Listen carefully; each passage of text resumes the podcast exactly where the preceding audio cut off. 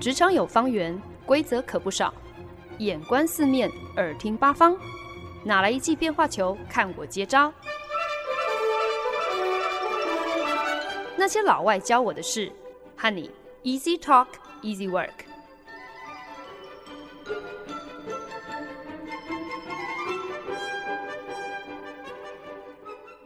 您现在收听的是《那些老外教我的事》，我是节目主持人焕恩。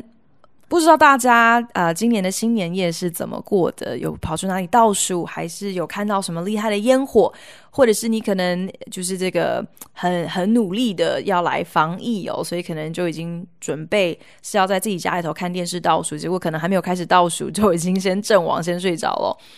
不管你是怎么庆祝的，都非常的希望你是跟身边至亲至爱的人一起。也希望呢，你在新的一年里头有更多的喜乐、更多平安、更多值得感恩的事。那以往呢，我在新的一年的第一集都会喜欢来跟大家聊一下所谓的这个新年新希望，这个 New Year's Resolutions 哦。然后呢，会聊到几个就是还蛮常会出现在多数人的这个新年新希望跟新目标清单上的一些项目，比方说像是戒烟啊、戒酒啊、减肥啊、存更多钱啊之类的。那讲到这边的时候，当然就也不免俗的必须要聊到说，基本上呢，这些 New Year's Resolutions 通常不出一个月就会破功了。不过，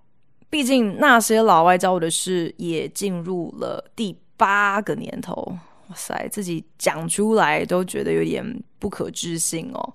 就对我来讲呢，在二零二二年马上就多出了一件值得感恩的事，在这边真的很谢谢听众朋友的支持，让那些老外教我的事才能够屹立这么久哦。所以既然都已经。有幸进入到这第八个年头，如果还这么老梗的继续在新年的第一期节目当中去聊什么 New Year's Resolution 的话，这实在是太逊太无聊了。应该要在二零二二年，在新的一年当中想办法来替大家推陈出新一下。去年年底呢，发生了一件美国译文界的大事，一件让人特别遗憾、特别难过的事，那就是在去年的十一月二十六号。美国音乐剧重量级的一个作词作曲大师 Stephen Sondheim 离世，享耆寿九十一岁。Stephen Sondheim 他可以说是美国当代音乐剧的教父，一个大师级的人物，在业界你真的讲不出来，还有哪几个人可以跟他平起平坐，跟他一样的多才。一出音乐剧的这个谱曲填词可以全部一手包办，而且呢，重点是呢，Sondheim 他谱出的这个曲调不只是包罗万象，他的曲风多变化，从轻歌剧、饶舌、抒情对唱，或者是气势磅礴的铜管序曲，没有一样难得倒他。而且呢，每一首歌都能够唱出剧中角色那些难以名状又不得不抒发的情感，立即就能够引起观众的共鸣。但是我觉得他最让人折服的，其实是 Stephen Sondheim 的歌词。他笔下的这些歌词真的是句句让人拍案叫绝，歌词押韵到一个出神入化不说，每一首歌的这个内容都是深入浅出，用一首歌可能三到五六分钟的时间就能够清楚交代角色在剧情此时此刻有什么样子的一个心境转折。Steven Sondheim 此生荣获了八座东尼奖，其中还包括一座终身成就奖，也拿过八座格莱美奖，甚至还拿下了一座奥斯卡小金人以及一一个这个普利兹奖哦。可是呢，Stephen Sondheim 的作品呢，我们就是坦白来说啦，大多是叫好却不叫座。有些人呢会批评说，那是因为 Stephen Sondheim 的歌曲记忆点不够，不好哼，not hummable。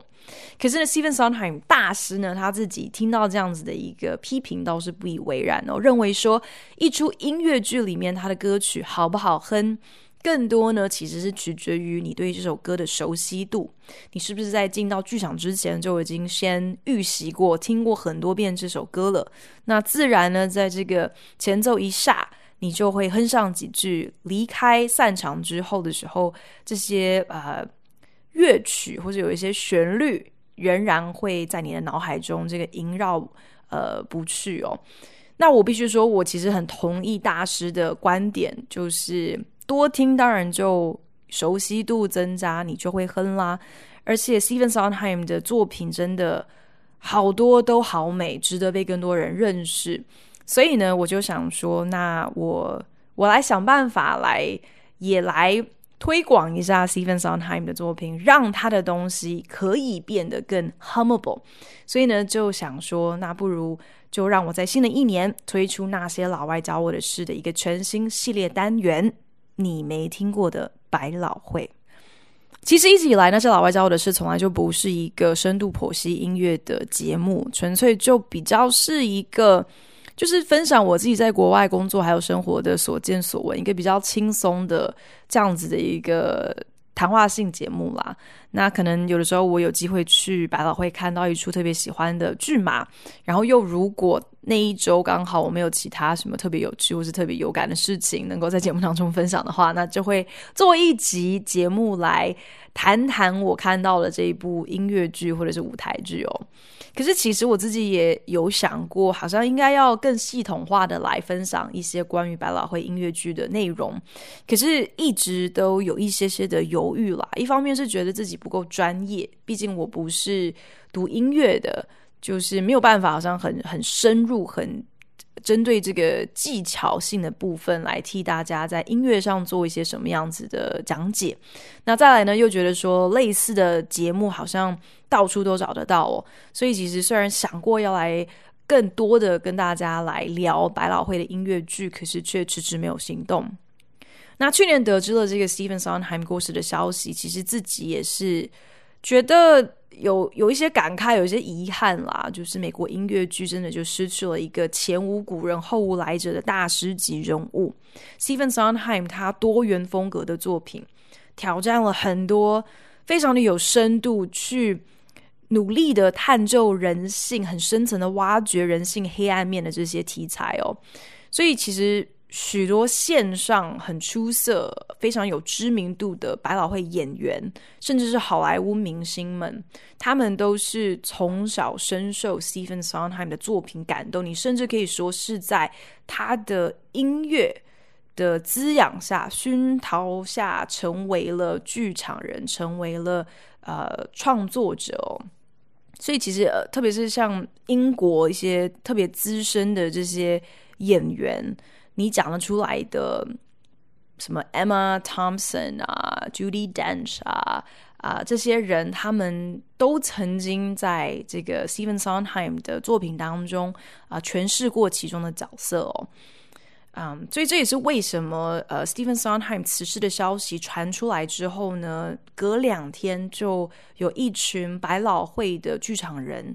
啊，齐聚纽约时代广场，高唱 Steven Sondheim 曾经获得普利兹奖的这个呃经典作品《Sunday Morning in the Park》啊、嗯，其中的一首歌就是《Sunday》，来为 Sondheim 来哀悼，来向他致敬。那我相信，就是对大部分人来讲，提到百老汇，提到 Broadway，想到的大概就是《歌剧魅影》啦，《悲惨世界》啊，还有迪士尼系列这这些，就是比较商业化一点的音乐剧作品啦。对于 Stephen Sondheim，他是谁？他写过什么样子的音乐剧？反而特别的陌生。所以呢，在你没听过的百老汇系列的第一单元呢，就要来大家一起来认识这位大师，他到底是何方神圣？没有听过 Stephen Sondheim 的大名，其实这一点都不意外哦。可是我想大家应该有听过《West Side Story》，有听过《西城故事》吧？《西城故事》呢，基本上呢就是《罗密欧与朱丽叶》的现代音乐剧版本。不过呢，这个现代化之后的剧情呢，是着重在纽约曼哈顿白人和波多黎各年轻人之间势不两立的这个帮派械斗，在。这中间就当然延伸出了一个呃这个爱情故事。那《西城故事》在一九五七年正式登台，只是呢，从从那之后呢，这六十多年以来呢，其实在美国、在英国都有非常多次的改版、重新再制作，还有巡演，而且从未间断过。然后呢，一直到去年在二零二一年呢，大导演史蒂芬史皮伯更是把《西城故事》翻拍成电影，把这个经典的音乐剧搬上了大荧幕。说起来呢，《西城故事》这部戏其实也算是蛮命运多舛的啦。就是最早在一九四七年就已经有了这个呃音乐剧的构想，可是呢，因为中间种种的因素，呃，制作团队想法上有一些不合，然后呃档期有点瞧不来，所以呢，这个幕后的创意团队是分分合合。那其实，在一开始呢，这部剧就已经敲定要找来之后。会成为这个纽约爱乐交响乐团指挥的这个 Leonard Bernstein 来着手谱曲，可是呢，因为 Bernstein 他坚持想要就是百分之百专注在音乐创作的部分就好，所以呢，就必须要找到另外一个合适的作词人来跟呃 Leonard Bernstein 搭档。那本来相中的人选呢，也都因为有其他的案子在身上，呃，不同的档期瞧不定，所以就作罢。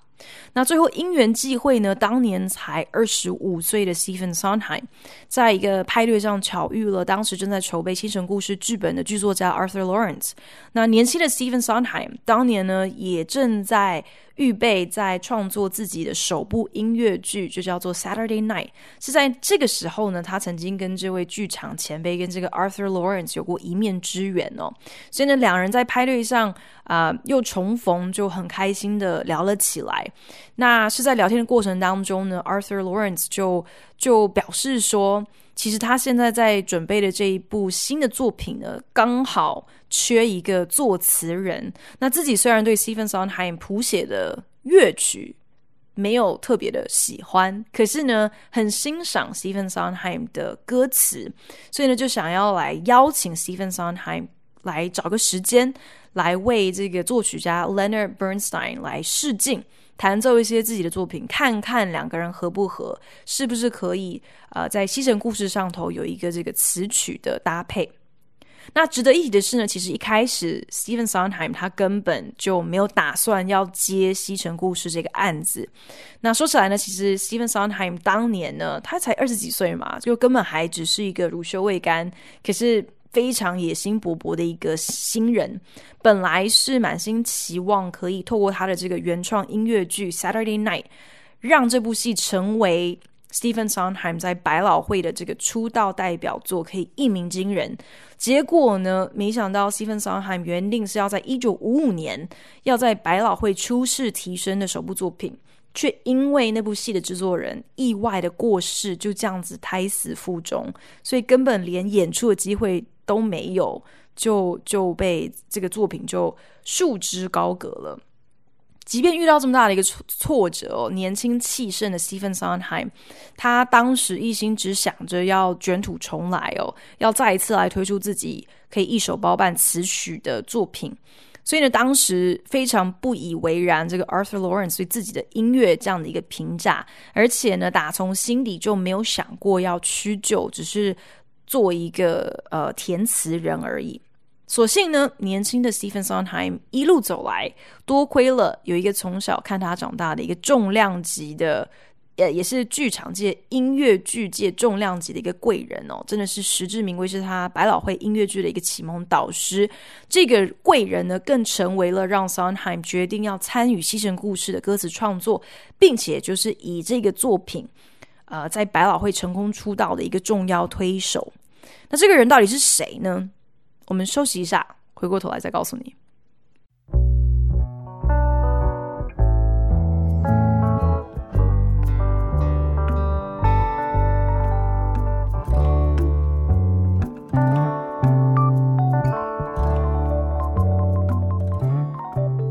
您现在收听的是《那些老外教我的事》，我是节目主持人焕恩。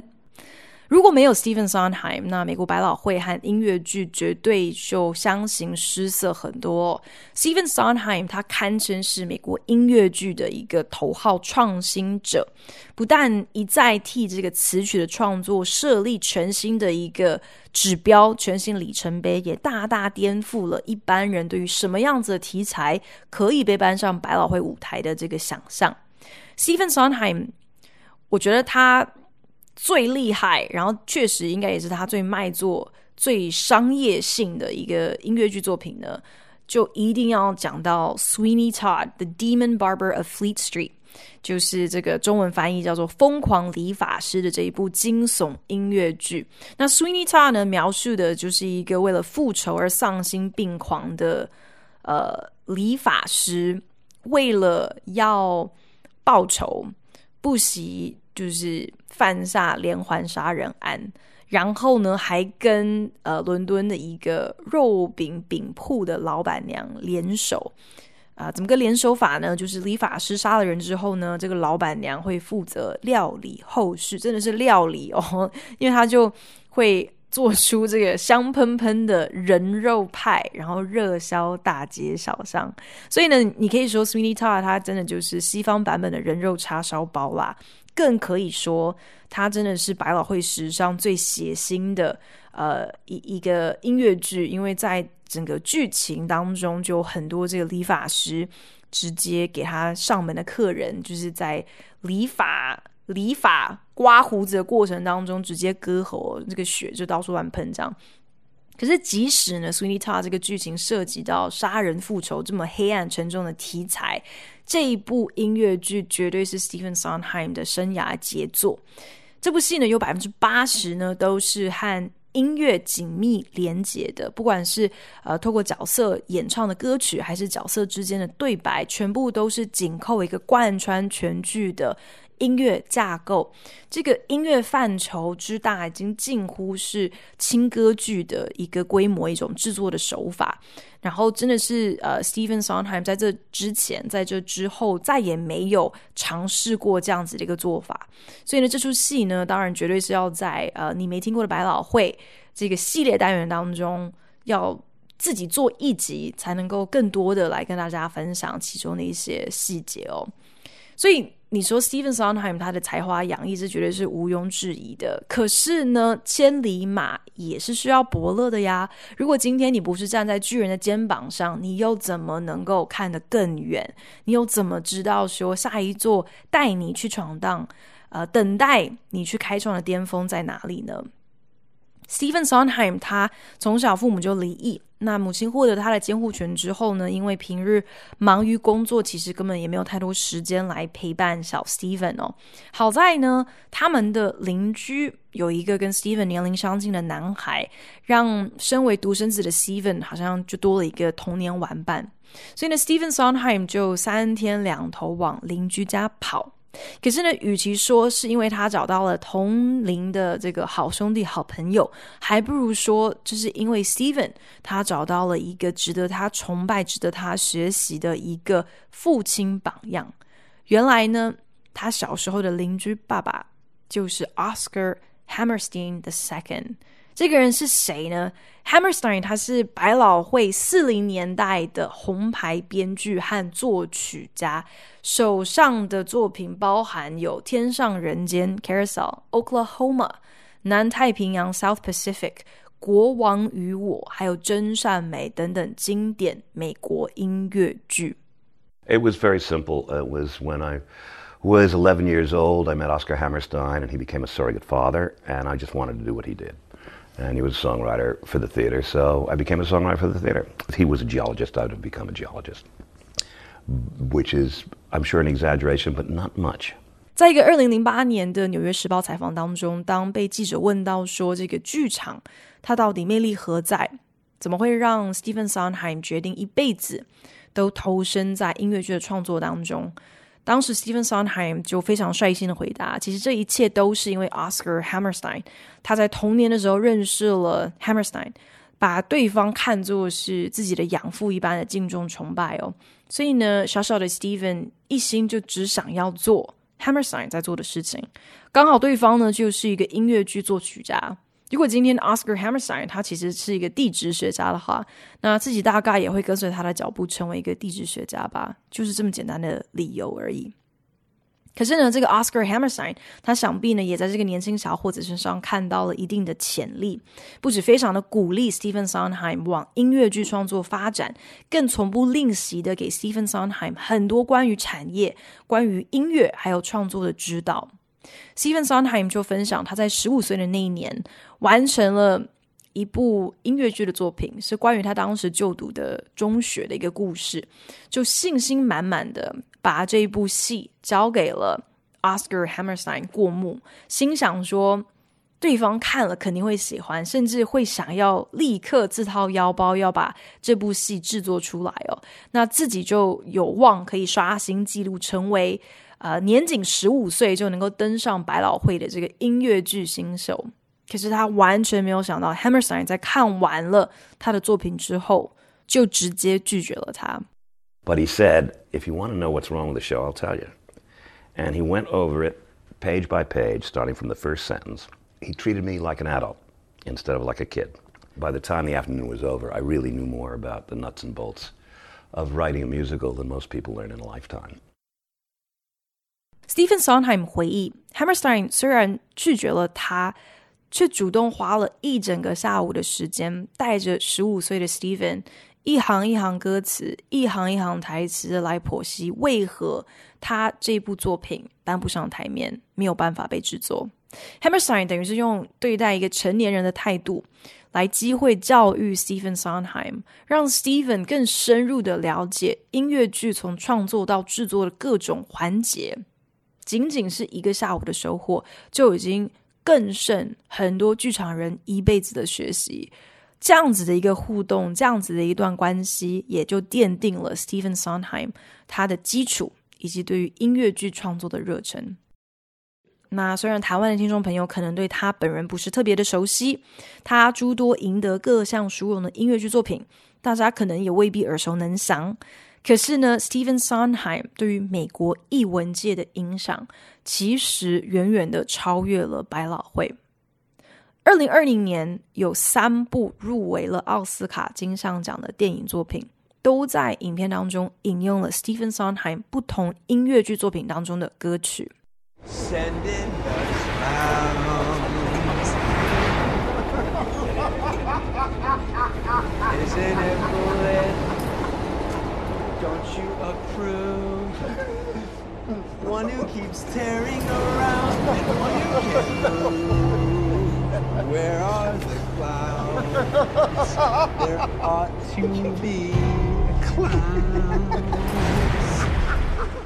二零二零年夺下奥斯卡最佳男主角的电影《小丑》（Joker） 影片当中，可以说是剧情最惊悚的一个转折点之一呢，就是当男主角 Arthur 他全副小丑装扮，然后在地铁上被三个这个年轻的企业高干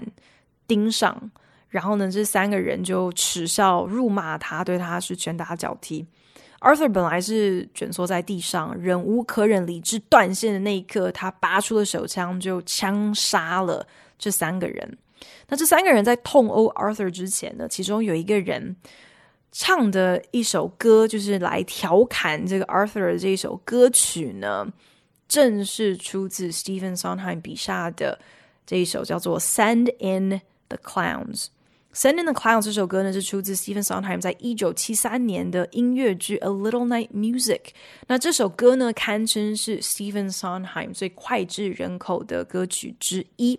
在你没听过的百老汇这个系列里面呢，我们也一定会花多一点的时间来聊一聊《Send in the Clowns》这首歌，它的呃制作。发想创作的过程背后，其实有一些我觉得特别有趣，也足见 Stephen Sondheim 他的创作细腻之处的一些小故事。The thought of you stays bright.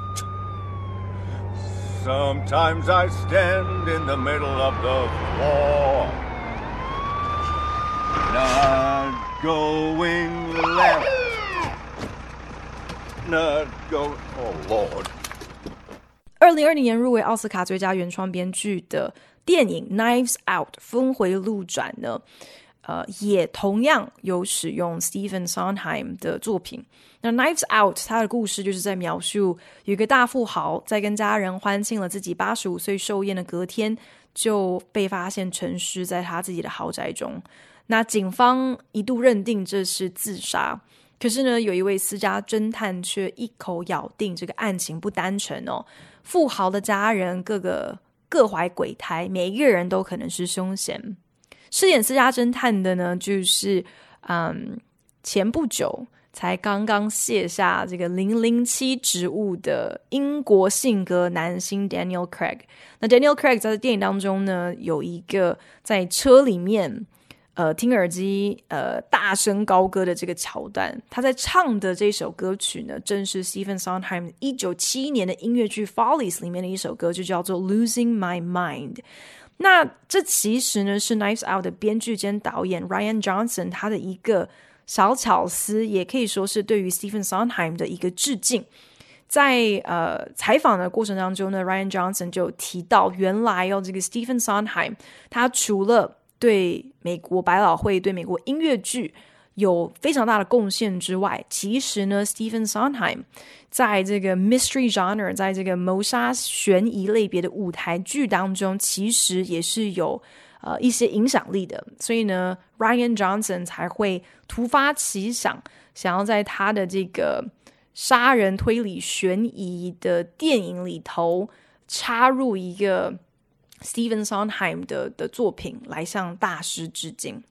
Blow out the candles, Robert, and make a wish. Want something? Want something?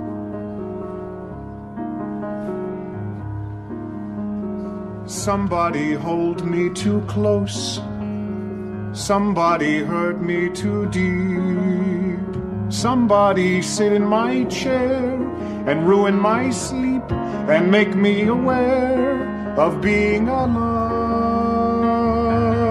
being alive. 无独有偶，二零二零年荣获六项奥斯卡提名，包括最佳男女主角、最佳影片等等的电影《Marriage Story》婚姻故事，也在片中选用了两首 Stephen Sondheim 的歌曲，分别呢是男主角在电影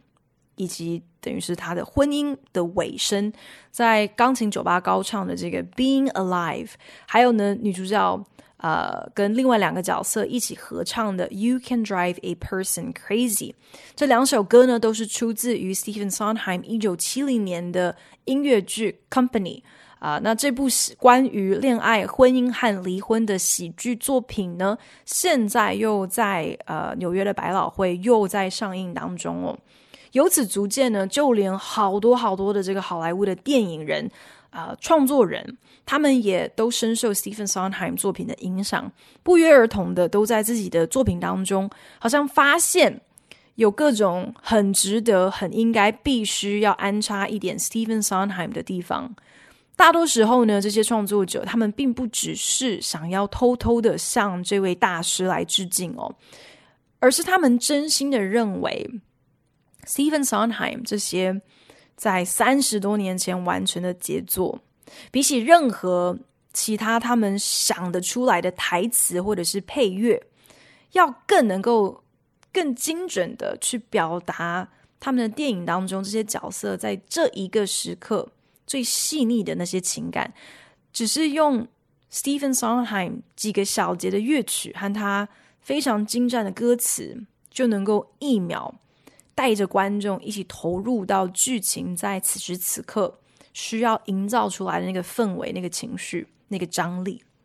Stephen Sondheim 的音乐魅力之大，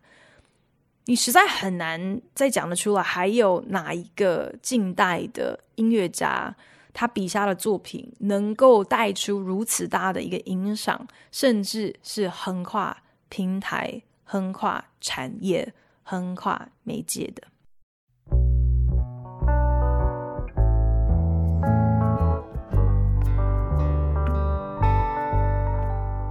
本节目由好家庭联播网、台北 Bravo FM 九一点三、台中古典音乐台 FM 九七点七制作播出。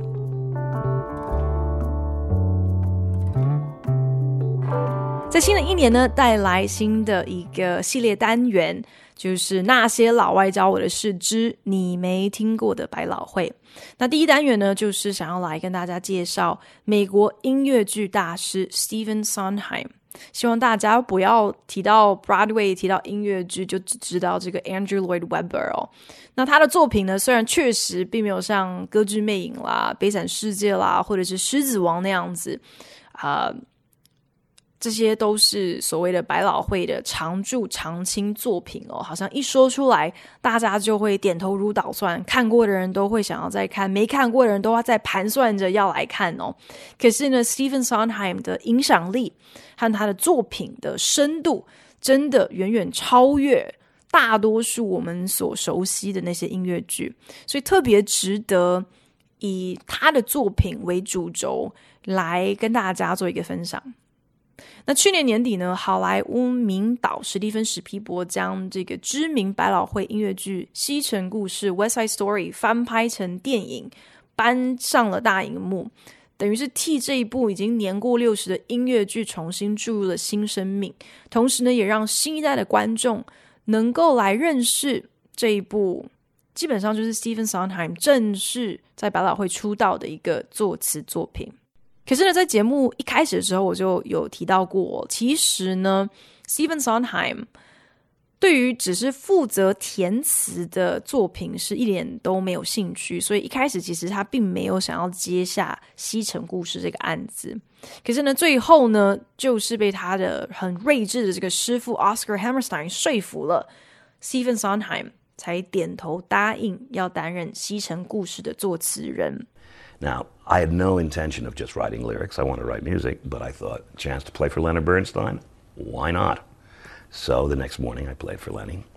And Lenny said, I will know within a week and I'll let you know. And I said, Thank you so much, Mr. Bernstein. Sure enough, a week later, the phone rang and he said, Would you like to do it? And I said, uh, Let me call you back because I didn't want to do just lyrics. And I called Oscar, who was, you know, my advisor on everything. And um, I said, you know, I don't want to do this, but he, Oscar said, look, there, you, you have a chance to work with, with very gifted professionals on a show that sounds interesting, and you can always write your own music eventually. He said, my advice would be to take the job. And that's why I took it. And uh, I learned a great deal.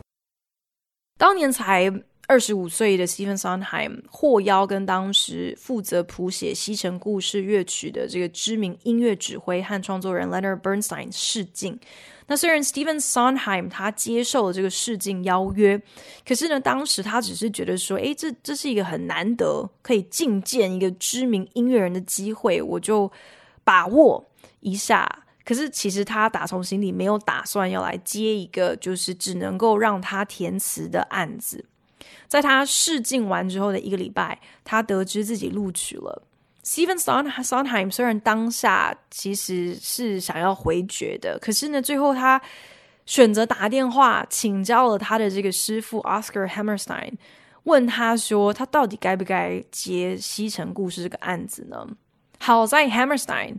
为这个年轻小伙子指点迷津哦，开示他。让这个真的是小家伙不要这样子年轻气盛、自以为是哦。Oscar Hammerstein 就告诉了 Stephen Sondheim：“